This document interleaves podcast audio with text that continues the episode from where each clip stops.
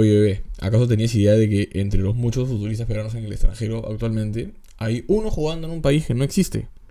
Te juro que está sucediendo en este preciso momento, ¿ah? ¿No lo sabías?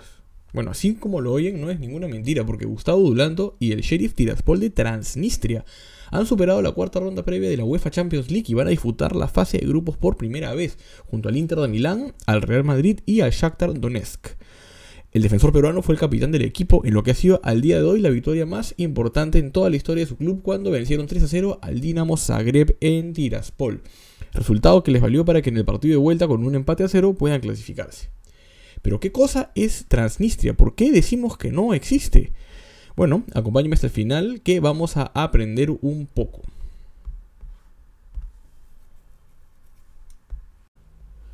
Pero por supuesto, antes de conocer a Transnistria y saber qué sucede en ese lugar, vamos a hablar del protagonista del día de hoy, que no es otro que Gustavo Dulanto, el defensor peruano, que nació el 5 de septiembre de 1995 en Lima.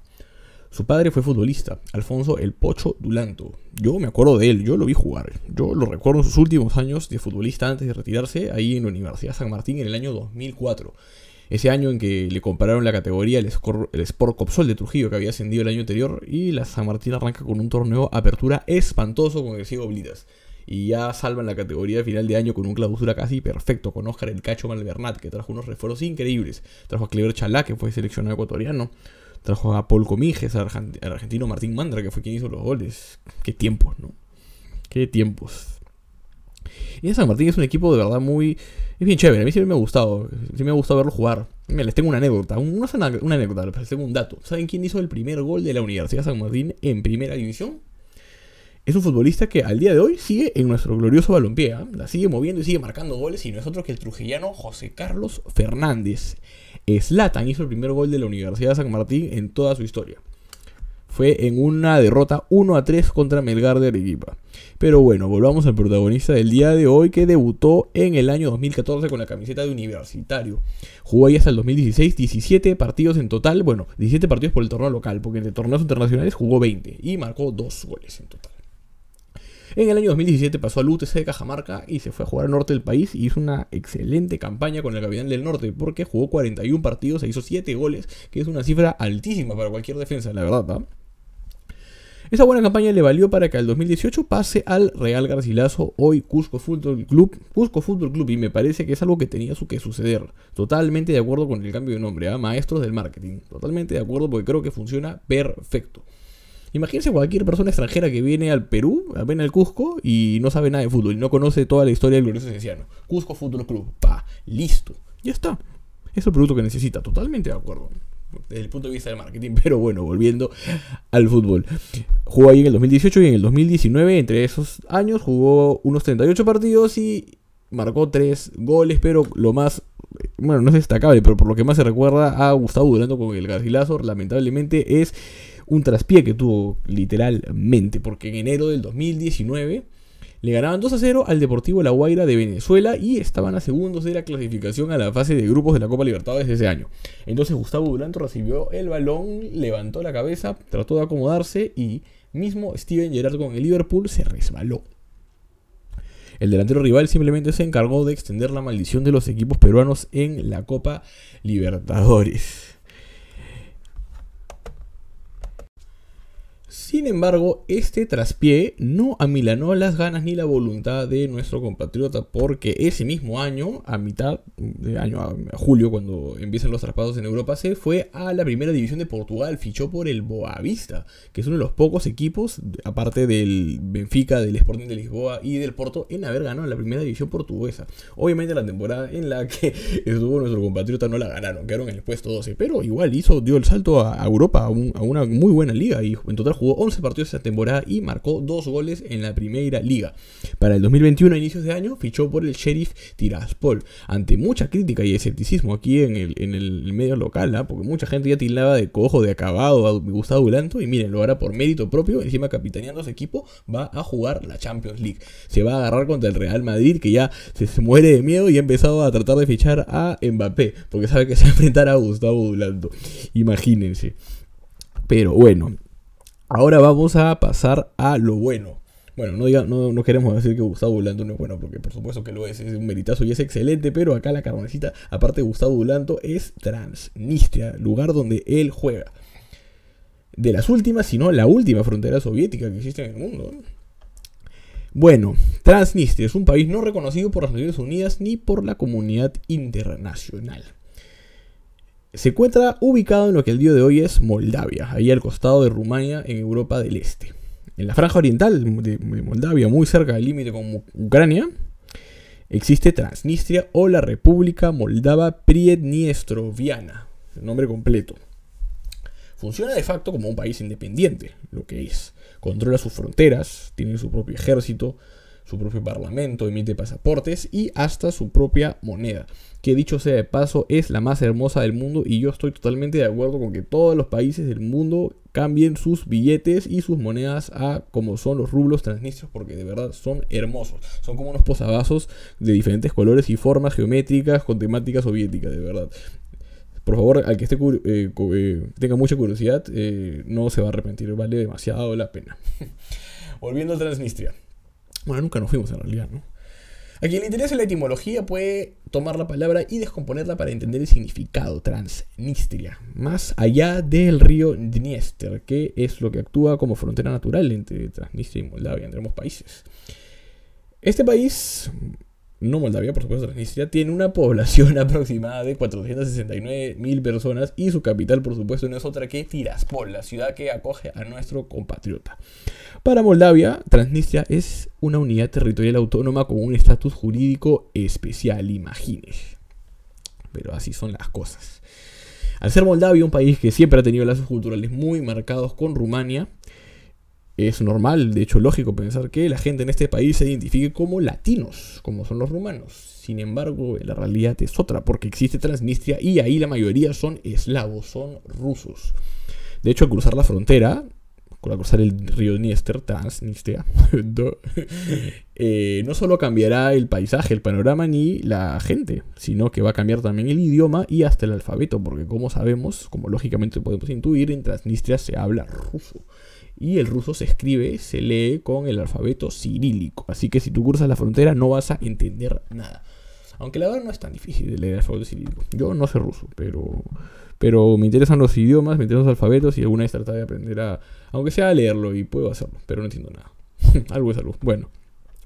A quien le interese, lo, como lo repito, a quien tenga curiosidad, quien le dé mucha curiosidad, Transnistria puede buscar imágenes, puede buscar videos y de verdad va a darse cuenta de que básicamente es como un museo gigante a escala eh, haciendo homenaje a la época del comunismo, a las épocas soviéticas, porque de verdad es como si no hubiera pasado el tiempo, porque se pueden encontrar por todos lados estatuas y bustos enormes de Lenin, de verdad, y cualquier otro símbolo alusivo al régimen comunista. De hecho, frente al Parlamento hay una estatua gigante del antes mencionado Lenin, y el Parlamento tiene el mejor nombre que yo haya escuchado jamás para alguna institución gubernamental, porque es el Soviet Supremo increíble, ¿ah? de verdad. No voy a decir nada, pero yo me imagino solo una estrella roja y al canal de Balt and Bang Group, que es uno de mis favoritos. y se los recomiendo bastante, de verdad, a quien le interese la temática, la temática post-soviética. La bandera es parecida a la de Austria, en, tanto tiene dos franjas horizontales rojas en la parte superior e inferior y al medio en vez de una franja horizontal blanca es de un verde muy bonito y en la parte superior izquierda hay una hoz y un martillo de color amarillo como para que no queden dudas. Entonces, después de que yo les he contado todo esto y que les he contado literalmente dónde queda Transnistria cómo funciona como un país, ¿por qué dije en un principio que no existe? Si Transnistria no existe es porque no goza del reconocimiento internacional necesario para ser considerado como tal, ¿no? Porque uno no puede ser un país si es que los demás no lo consideran un país, pues no. En resumen, no existe porque no existe para nadie más. Y esto es así por las circunstancias en las cuales se dio su independencia.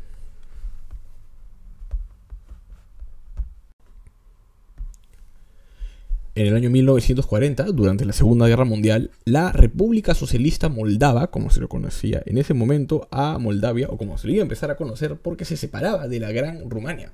En ese momento se separó de la Gran Rumania y los nazis tomaron el control hasta el año 1944, que es cuando vuelve a manos soviéticas. Tras la guerra, durante casi 50 años más, así quedaron las fronteras del país intactas, inamovibles, hasta el año 90 más precisamente. Sin embargo, la realidad no era no había una homogeneidad como tal en el país, porque la parte occidental, si bien la parte occidental era latina, por la innegable e inevitable influencia rumana de toda la vida, la parte oriental era eslava, por los fuertes vínculos inevitables, vínculos con los ucranianos y los rusos. Cuando cae la Unión Soviética, en Moldavia empezó a surgir un sentimiento nacionalista muy fuerte que buscó reivindicar ese pasado de toda la vida y esa influencia de siempre con los rumanos porque empezaron a tomarse medidas, siendo la primera de todas la adopción del idioma rumano y se dejó atrás el ruso y el cirílico, porque también se volvió al latino. Se trató de occidentalizar al país, ser occidental friendly y decir, mírennos, ya dejamos acá todo rezado comunista y queremos parar con ustedes, queremos ser de su grupo. Y así lo hicieron.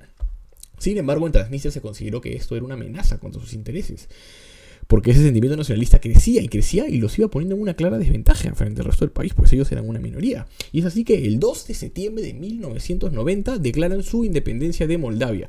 Y no fue hasta 1992 en que estos buscaron recuperar Transnistria. Y ahí se dio la guerra de independencia de Transnistria en la que ambas fuerzas se enfrentaron por tres meses. Transnistria pudo defender su territorio de los intereses moldavos y alcanzó un alto al fuego gracias al apoyo de alguien. Alguien intervino en esta guerra y, y esta fue una de las, de las cosas por las cuales mucha gente, no, bueno, no mucha gente, no, en realidad nadie, ni la comunidad internacional no reconoce esta independencia. Y es que eh, Rusia, como no puede ser, pues, ni siquiera sé por qué se titubea, porque obviamente Rusia, todos ya estamos pensando en Rusia, creo, ¿no? Sí. Rusia, ya estamos ahí, es año 1992, ojo, ah, ya no es la Unión Soviética, es Rusia. Rusia mandó sus tropas para que se alcance el alto fuego, para poder defender eh, junto a Transnistria este territorio, porque obviamente ellos tienen interés ahí, ¿no? Debido a, muy aparte de que el comunismo ya se, haya sido dejado de lado, hay una afinidad, pues, ¿no? Es cultural y, y hasta de de, bueno, de todo, de todo tipo al final, ¿no? Es increíble, hasta lógico. Pero bueno, así se casó el fuego. Y lógicamente a la comunidad internacional esto no le causó ninguna gracia porque era desconocer la soberanía del territorio moldavo que ah, se había Así, hasta el día de hoy, Moldavia tiene el reconocimiento internacional sobre el territorio, pero en la realidad no lo controla. Y ahora, después de haber conocido que efectivamente sí funciona este lugar, sí existe este lugar y por qué no tiene reconocimiento internacional, ¿de verdad ningún país del mundo lo reconoce? ¿En serio? Pues no.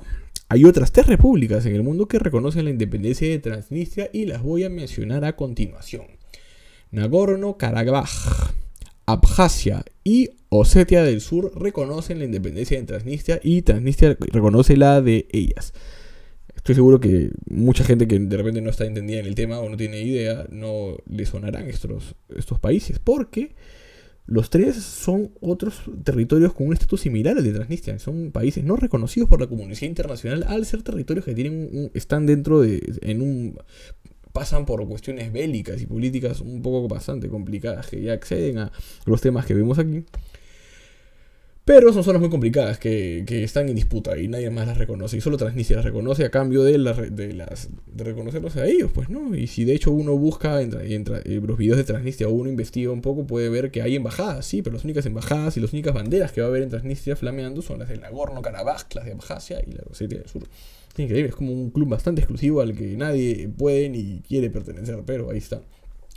Estos tres países se encuentran en el Cáucaso, entre Armenia, Georgia y Azerbaiyán que zona problemática y alejada, de hecho, ¿no? Pero qué hermosa también, porque es una zona montañosa muy bonita. Uno de mis grandes sueños es de verdad estar en el estadio en las montañas del Cáucaso, me encantaría, de verdad. Y es bien loco pensar que estamos en Europa, de verdad. Que es una especie de Europa del Sur, ¿no? ah, hay un peruano, eh, eh, no sé si todavía juega en Armenia, pero hay un peruano, Jason Martínez, que estaba jugando en la primera división de Armenia, en el Ararat Football Club proveniente del Fuenlabrada de la segunda división de España. Y es bien, bien loco que en Armenia están bastante orgullosos del Monte Ararat, ¿no? Es su, su, como su símbolo nacional. Y claro, no es para menos, pues es donde supuestamente se encuentra el arca de Noé, ¿no? Y es una pena que por cuestiones políticas y bélicas, eh, básicamente por razones similares a las cuales ahorita los territorios no son reconocidos, eh, Armenia perdió el Monte Ararat y ahora se encuentra en territorio turco, bueno, antes otomano, pero esas ya son otras historias que exceden a nosotros. Ahora vamos a hablar sobre el club el Sheriff Tiraspol, que es quien tiene todo el mérito y el reconocimiento de llegar a la Champions League. Es un club muy reciente, fundado en el año 1996 como Tiras Tiraspol. Toma el nombre de Sheriff en el año 97 debido a que su principal sponsor, que obviamente es Sheriff, eh, bueno, toma eh, acciones mayoritarias eh, sobre el club, ¿no? Y empezó a dirigirlo, así como dirige varias empresas, dirige el club. Los fundadores, Víctor Gukshan e Ilya Kasmali, dos ex miembros de las fuerzas especiales de la Unión Soviética. Qué miedo, yo no me meto con ellos ni a hacer negocio, ni a balas, ni nada, de verdad. Respeto al mil. Bueno, estos empresarios tienen estaciones de petróleo, tienen cadenas de supermercados, un canal de televisión, una agencia de publicidad, una constructora, una cadena de telefonía móvil, un hotel 5 estrellas que en este mismo momento está siendo construido y hablo literalmente, ¿ah? Porque, a ver, ¿cuántos años, ¿cuántas horas de diferencia hay con Transnistria? Pues unas 8, ¿no? Bueno, pues ya debe ser de mañana, sí. Podemos decir que en este momento hay obreros transnistrios construyendo un hotel de 5 estrellas en una ex república soviética.